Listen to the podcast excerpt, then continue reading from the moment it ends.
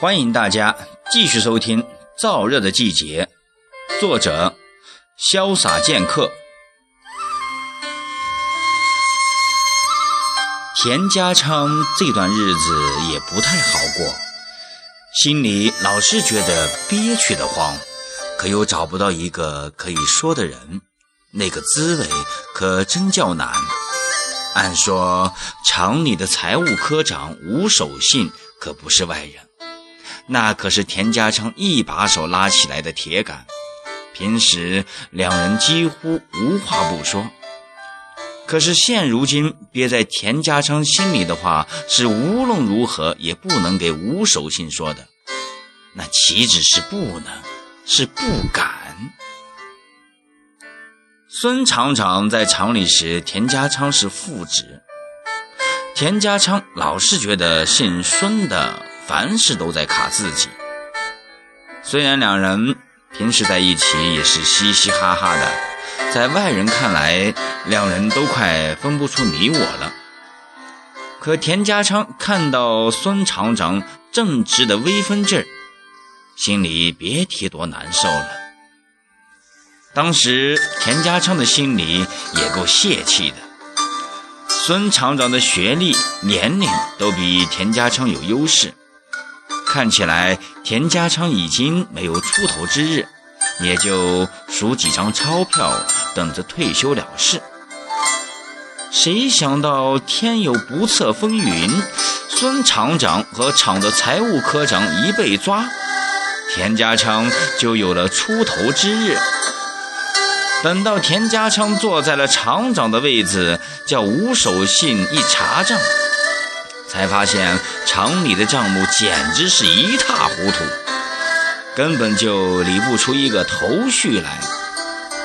田家昌心里跟明镜似的，知道厂里实际上已被孙厂长掏空了。田家昌心里暗骂孙厂长不是东西，被抓是自找的，活该。建厂里，田家昌是厂里的一个小徒工，他是亲眼看着工厂一步一步的由弱小走向强大，又亲眼看着工厂一步一步由强大走向没落，他心里那个急呀！田家昌一上任，做梦都想工厂有翻身的那一天，他没日没夜的同耿副厂长想办法。不吸烟的他，不但吸上了烟，一天两包都挡不住。耿副厂长是八十年代初期的大学生，正是干事业的好年纪。耿副厂长是外地人，人又老实巴交的，在本地没有什么靠山背景，靠文凭热的那个年代，才当上了副厂长。先前的厂长霸道，耿副厂长抱定道不同不相与谋的信念，把明哲保身的儒学发挥得淋漓尽致，尽心尽力地干好自己的分内工作，从不越雷池一步，从不沾事惹非。耿副厂长天生谨慎。一见田家昌对自己那么亲热，一下子还真受不了。不知田家昌的葫芦里卖的什么药，推脱说让他考虑两天。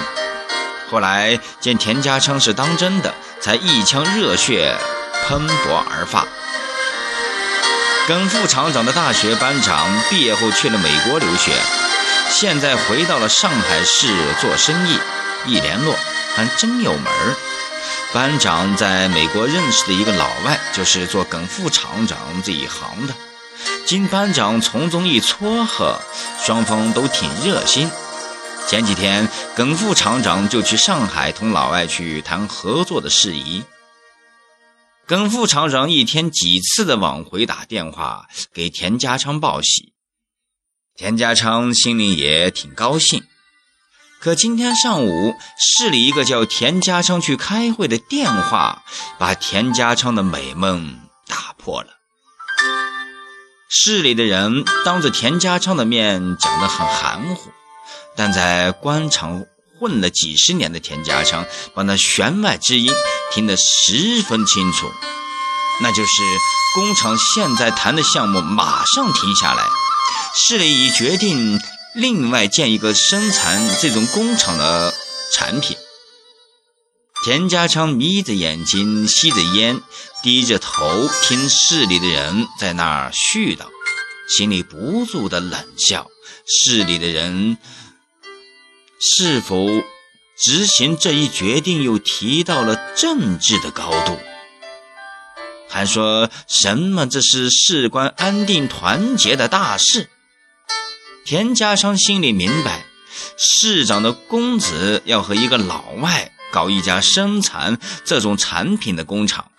前两天市长的公子还去他们厂里转了好几圈，这是害怕国营工厂恢复生产后抢了他们的市场。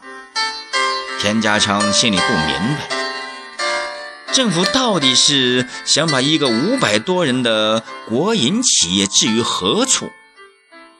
田家昌恨那个告密的小人。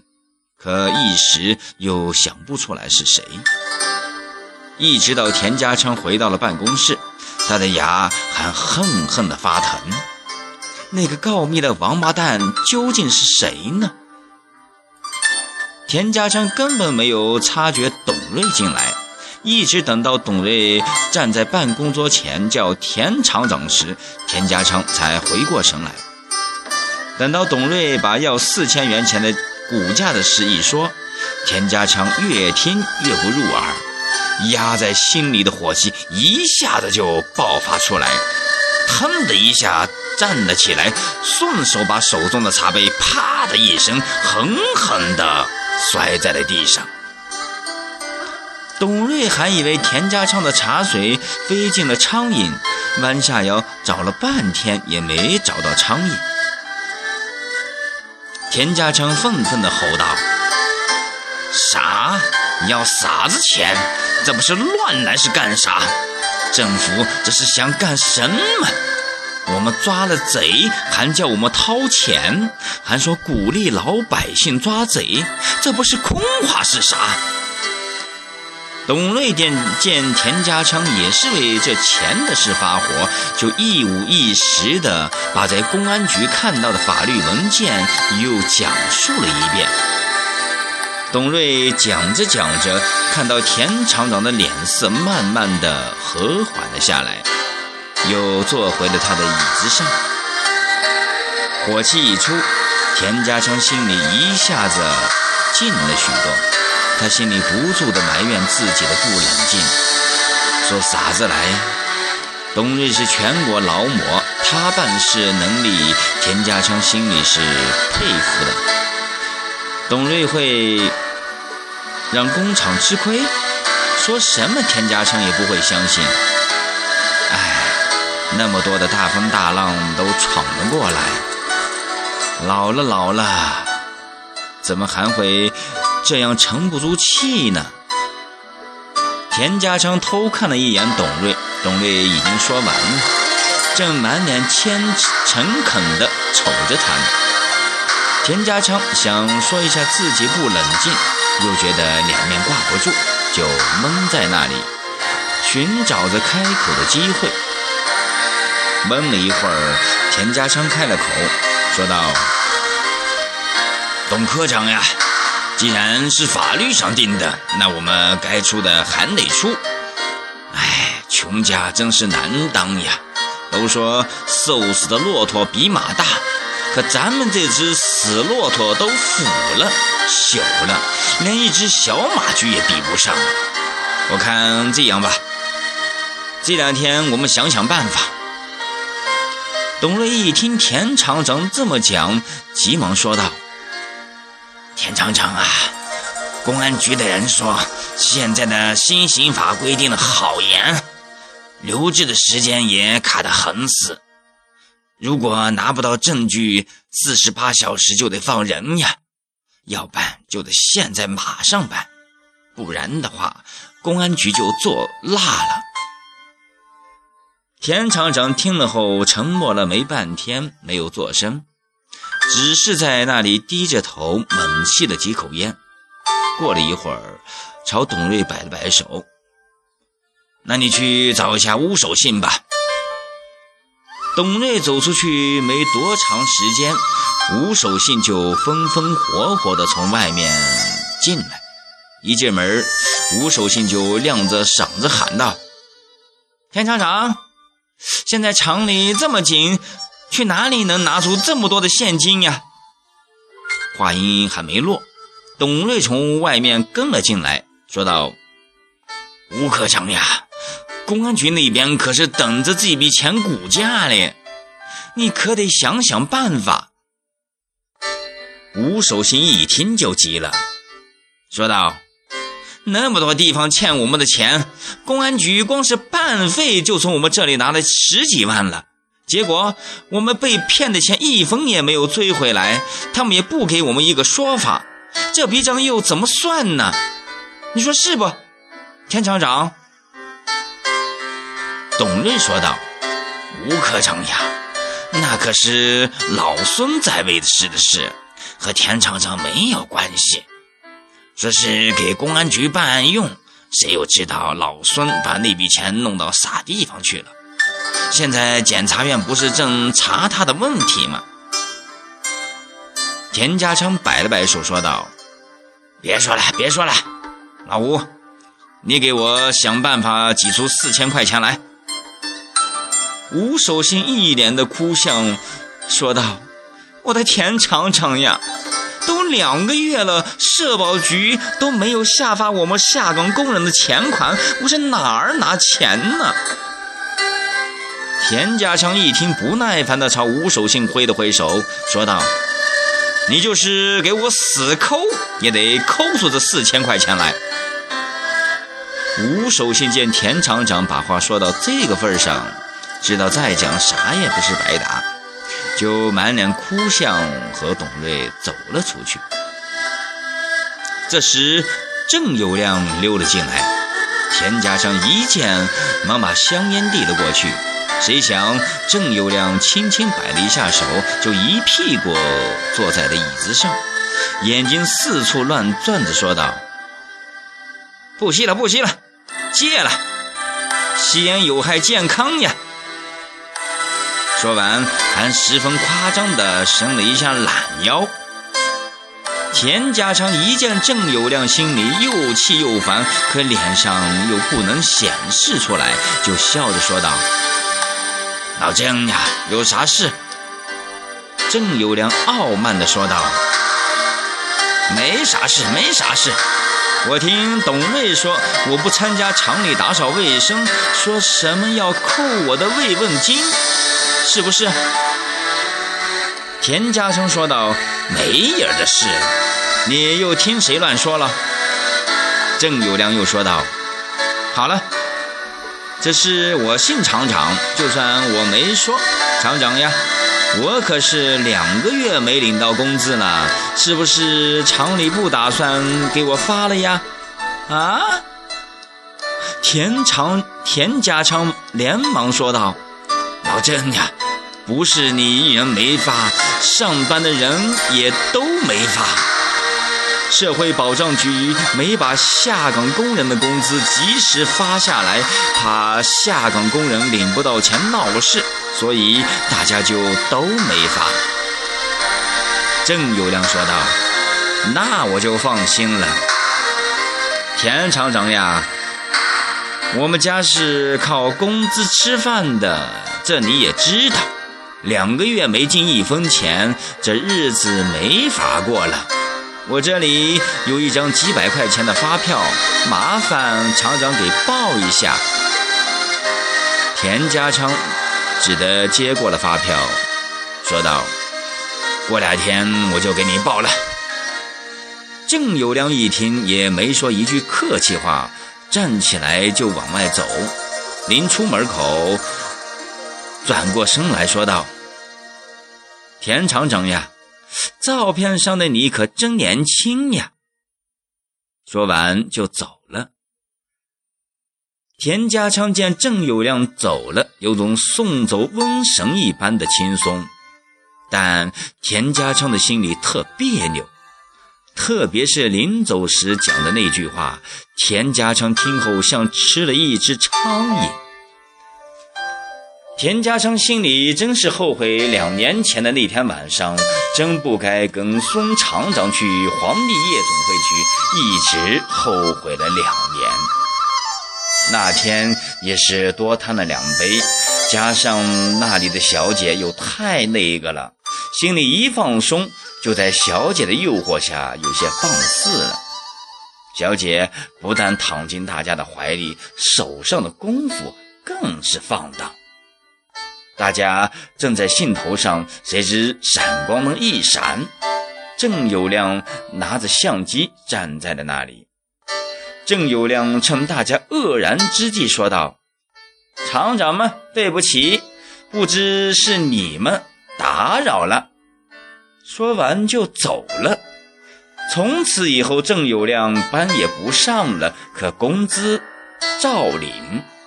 平时还伸手向厂里要钱，私下里还跟孙厂长田家昌说：“那张照片他裱得很精致。”你说气人不气人？孙厂长和田家昌想了好半天，想为什么郑有亮知道他们去。皇帝夜总会，想来想去，终于想到，在进去时好像看见沈建国从马路边走过，于是，一腔的愤怒全都发泄到了沈建国的身上，把沈建国的车间主任给撤了，还处处给他小鞋穿，可心里还是不解这个气。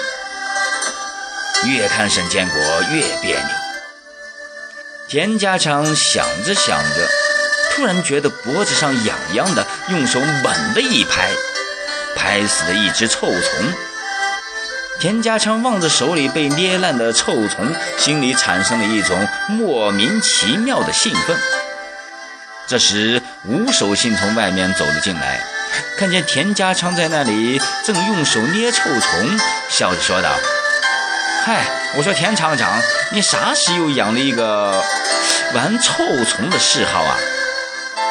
田家昌一见有人起来，脸上好生尴尬，连忙丢下了臭虫，说道：“你说这像什么话？臭虫竟敢往大老爷们的脖子上爬？”喂，呃，董瑞走了吗？吴守信说道：“走了，我的好厂长呀。”这下可是动了我们的私房钱了。田家昌说道：“行了，还不是为了厂里。”说着就要去洗手。这时电话响了，田厂长嗯嗯嗯了半天才放下电话，急忙对吴守信说道：“守信呀，赶快去通知大家，做好欢迎准备。慰问团的一会儿就到了。”吴守信说道。这不是突然袭击吗？田家强边讨厌边说：“快去吧，不然的话就来不及了。”吴守信说道：“厂长，你还没洗手，吸啥子烟？”田家昌看着自己的手笑了，说道：“马都踩着车呢，哪有那么多的臭讲究？哦，对了，给董科长打个电话，叫他马上回来。”他是全国劳模，领导肯定是要接见的。吴守信出来叫办公室的小王马上去通知全场的男女老少都来迎接，一个也不能少。小王都走出了好远，吴守信一拍脑袋，又想起了什么，朝小王喊道：“喂喂喂喂，小王，你回来！”小王正兴冲冲地往外跑，听见吴守信又叫他，心里就不太高兴，但还是撅着嘴回来，不大开心地问道：“吴科长，又有啥事啊？”吴守信嘱咐道：“小王呀，你可得让全场的人都出来。俗语说得好，好钢可得用在刀刃上。”小王满不在乎的说道：“知道了，你就瞧好吧。”说罢，就一溜烟似的跑掉了。吴守信这才放心的走回自己的办公室，去给董瑞打电话。喂喂了好半天都没喊通，急得他头上直冒汗。西南风从破窗户里呼呼的往里灌，刮得贴在窗户上的破塑料纸噗噗噗的响个不停。吴守信觉得太早了。一把将破塑料纸全扯了下来，电话终于喊通了。可电话里面老是有一个女歌星在声嘶力竭地唱什么“姐妹姐妹”。吴守信又喊了一会儿，才听见一个中年妇女极不耐烦的声音：“嘛事？”吴守信就问董瑞在不？那个女的冷冷地说道：“不在。”吴守信想再问一下，听到电话里一个男子说：“马姐找谁的？快来给你出牌了。”那个妇女说：“一个白痴，找那个神经病的。”吴守信一听就急了，要骂人。那边啪一下挂了电话。吴守信举着电话，刚刚说了：“我。”一抬头，董瑞竟然站在了他跟前。董瑞的火更大了。好了，长篇小说《燥热的季节》今天就播讲到这，欢迎大家明天这个时间继续收听。